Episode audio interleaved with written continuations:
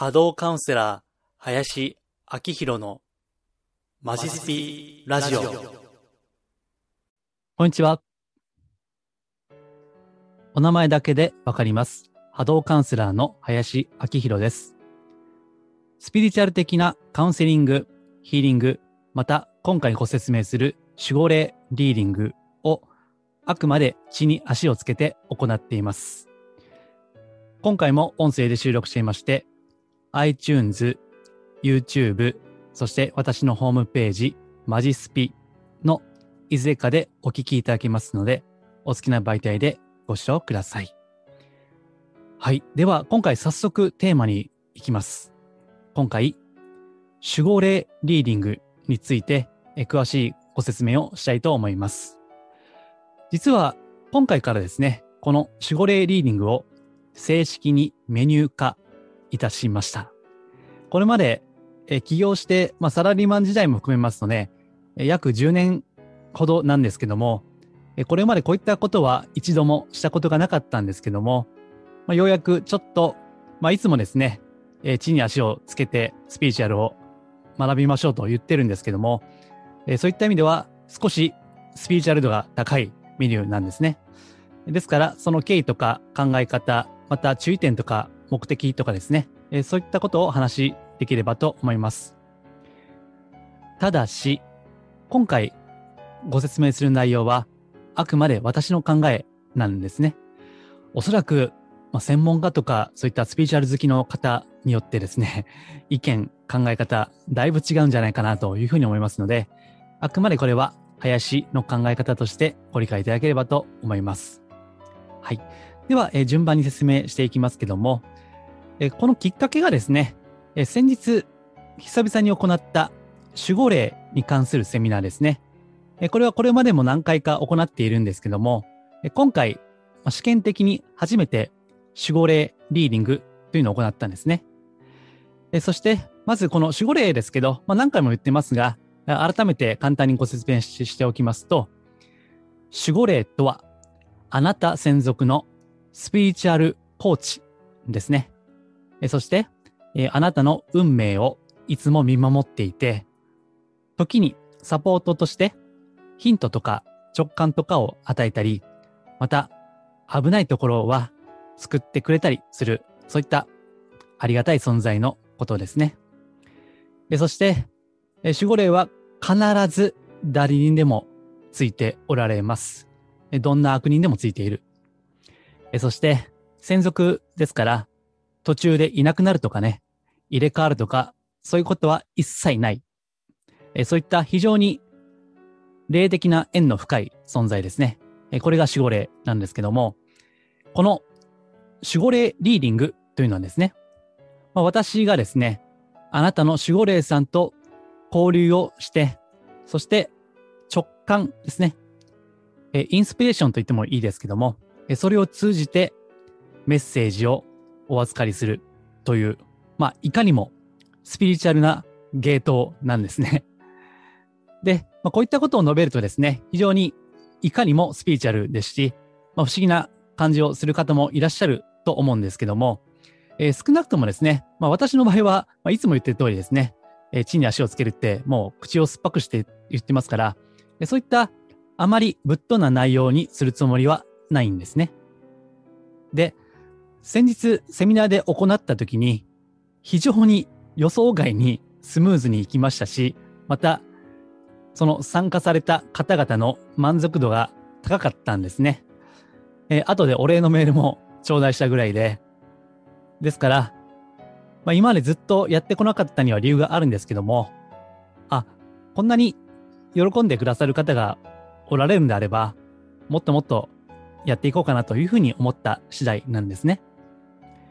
ただ、こういった守護霊メッセージの類、まあ一般的には業界の中ではチャネリングと言われる分野ですけども、これは非常に注意深くやらないと、道を誤る危険性があるんですね。例えば、自分で考える力をなくしてしまう。何でもかんでもそういったメッセージを聞いて、それに従って判断をするということですね。人生は当たり前だけども、自分の意思で決める。こういった守護霊とかチャネリングとかいうのも、ヒントとかサポートに過ぎないんですね。ですから、もしそのメッセージとかヒントが、あ、これはちょっと違うなということであれば、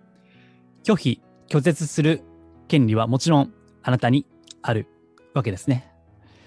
えー、ところが、まあこれは自分でね、考えたくない、決めたくないという方は、やっぱり依存してしまいがちなんですね。え、なので、え、さっきも言った通り、私はこの仕事をして10年ぐらいになりますけども、え、今まで表立ってやったことは一度もないですね。え、ただ、例えばですね、これまでのカウンセリングの時にお越しになる方との、その方との守護霊さんですね。交流をして、そして守護霊さんから、あ、この人にはあ、こういったことをお伝えした方がいいなというのは、実は、密かにやっていたんですね。ただし、カウンセリング中、個人セッション中に、いや、実はね、守護霊さんからメッセージがあるんですよ。聞いてください。みたいなことは一切、まあ、ほとんどかな。たまに、たまにね、もうよっぽどこう、あの、私の考え方とか価値観とかに共感してくださる方には、たまに言うぐらいで、え表立ってやったことはなかったんですね。えただ、まあ、この10年経って、まあ、私自身もずっと地に足をつけてっていうのは、もう自分自身も繰り返し意識してきましたから、まあ、おそらく大丈夫だろうと。横道、脇道、あるいは邪道ですね。えー、それにそれることはないだろうと思って、えー、今回から正式にメニュー化した次第です。で、えー、この注意点ですね。まあ、ホームページにも、えー、書いてはいるんですが、改めて口頭で申し上げますね。えー、まず、専門家によって見解が違う。これはさっき述べた通りです。えー、そして、あくまで地に足をつけるという大大大前提があるために、とんでもなくミラクルかつスペシャルなリーディング、メッセージはあまり期待しない方がいいということ。えそして、守護霊メッセージは大雑把です。え今日の晩ご飯、これがいいよとかね そういった、あの、人間界の細々したことは言わないんですよ。あくまで、え新聞の見出しとか、まあ、ブログのタイトルとかいうふうに大雑把なものです。えそれをお伝えした後に、それに対する私の、これは個人としての見解や解釈、えそれを述べていくわけですね。ですから、その見解や解釈に専門家による違いが出るわけです。人によっては正反対になるかもしれませんね。ですから、こういった音声とかブログとかを通じて、この私、林明宏というどんな価値観なのか、どんな人間観なのか、そういったことを知って理解していただくことが非常に重要です。そして、これも繰り返しですが、その守護霊メッセージに完全に従う必要はないです。あなたの自由です。受け取りたくなければ受け取らなくて結構です。私も絶対に強制はいたしません。えそして、それに関連することですけども、怖がらせること、脅かすようなことは一切言わない ですね。これはもう口を酸っぱくして言ってますけども、ね、例えばね、まあ、あなた地獄に落ちるわよ、みたいなね、そういったね、ことは一切言わない。えっ、ー、とね、守護霊は優しいんですよ。基本的にね。えー、強気の守護霊さんも時折おられますけど、基本的に守護霊様みんな優しいです。あんまり怖いことは言いませんのでご安心ください。はい。えー、そして次、えー、これが最重要かな。えー、これを受けていただくあなた自身にできる限り誠実な態度、真摯な姿勢というのが求められます。えー、例えば、エゴが強いご質問とか、安易なイージーなご質問に対しては、守護霊はおそらくほぼ耳を傾けないですね。で、例えば、まあ私、恋愛でね、あの、私今後出会いありますかね？とかね。えー、いつぐらいに出会いありますかね？とか、まあいかにも占いの現場で出そうなことですね。まあ私も、あの、その組織にいましたからね、こういったことはよくあったんですけど、えー、占い的なもの、あるいは、えー、俺って金運ありますかね？とかね。この仕事儲かりますかね？とかね。そういった、もう、あの、霊的な存在、守護霊側からすれば、知らんがなっていうね 知りませんっていう、そういった類のご質問とかね。あるいは、うん、その、落とし物とか、えーあるいは合格できるかできないかとかね、えーいつ死ぬかとかね、あの、寿命ですね。えーそういったことね、あの、知ってなんか意味あんのかなと、正直思うような、あんまりこう人生の本質、根本には役に立たんや立たないようなことですね。えー受験であればもう勉強して、まあ、あとはもう人事を尽くして、天命を待つってね、もうそれだけですよね。ですから、そういったことですね。自分の行動とか、えー努力とか、そういったことを、こう、横に置いてしまうような、そういったことに対してはご質問はしないんですね。えーただ、まあ、これをちょっと補足しておきますと、例えば金運ありますかねって言われてもね、あの、その根本には、俺って金運がないんだけど、みたいなね。その、豊かさをブロックするもの、あるいは貧乏マインドですね。そういったものが根本にあったりするわけですね。また、えー恋人ができるかできないか、パートナーシップできるかできないかっていうのはね、自分自身の、自己肯定感の不足とか、自分の、こう、これは前の音声でも言いましたけども、セクシュアリティに対する自信のなさとかね、そういったことがあったりもするわけですね。ですから、あなた自身が深く考えるようなメッセージはあるかもしれませんが、え安易に単刀直入にこういったご質問に対しては、ダイレクトにはお答えはしないということですね。はい。まあ、あの、これは、あの、文章、ホームページにも書いてますから、よければメニューのページからご覧いただければと思います。えそして、なんでじゃあ、これまでね、え地に足をつけて、現実的に、こう、スピリチュアルをやろうと言ったり思ったりしている私が、こういったことをやるかですね。えこれは、もちろん、あなた自身の、えお悩みとかお困りごとを解消、解決すること。まあ、それはもちろんありますよね。だってね、こういった あのカウンセリングとかご相談って、悩み解消したくてね、皆さんやるわけですよね。えところが、え今回ですね、私が現時点で考えているもっと大事なことがありまして、それは、五感では認識できない守護霊の存在を、どうやら本当に存在してるみたいだなと、あなた自身に深く知っていただくこと、あるいは深く感じていただくことですね。えそして、自分は決して一人ではないということを深く知っていただくこと、深く感じていただくことですね。これが現時点で私が考えるこの守護霊リーディングの本来の目的、まあ、あるいは根本的な目的ですね。えもちろんそこには、あくまであなた自身がスピリチュアルな目に見えない世界をオカルト的な興味本位だったりとか、あるいはファンタジーに逃げるようなお花畑的なそういった興味ではなく、あくまでこの地上の世界をよりよく生きる。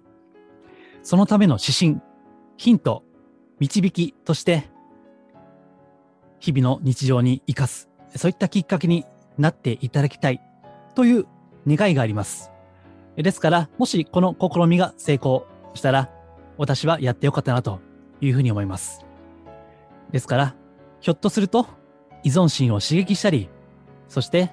自ら考えたり行動したりする意志を奪ってしまうような、そういったスピリチュアル芸をあえて注意深く行っていくわけです。真摯に、真剣に、真面目に、まあ、マジスピってね、言ってるぐらいですから、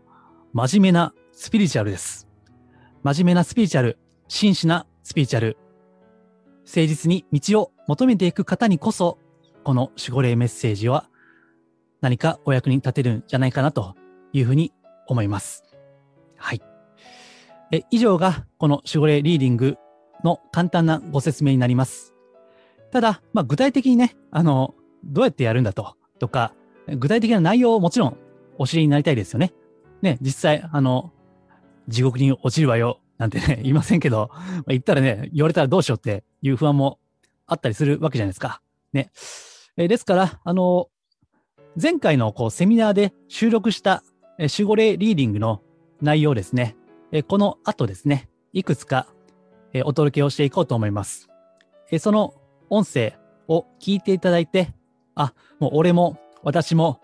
受けたいなという方は、ぜひお試しで行っていますし、また、今後ですね、だいたい月1ぐらいで、まあ、一月か二月かに一回ぐらいやろうと思っているセミナーその中でも、守護霊リーディング、まあ、公開にはなりますけども、よりお手頃な値段で受けていただく機会も設けています。私としては、ぜひこういった見えない世界というのを知って、うまく日常に活用していただきたいと思っています。その意味で、今回の内容とか、日頃の私の発信に共感していただける方は、一つお考えいただければと思います。はい。では、今回ですね、初めてちょっと、まあ、いつもえ地に足をつけてって言ってますけども、若干スピーチャル度の高い守護霊リーディングについて述べてみました。ご参考になれば幸いです。では、もう少し深掘りした内容は、毎週のメルマガでお届けしています。私のホームページ、マジスピからご登録いただけますので、よければそちらもご参考にしてください。はい。では、今回は以上です。ありがとうございます。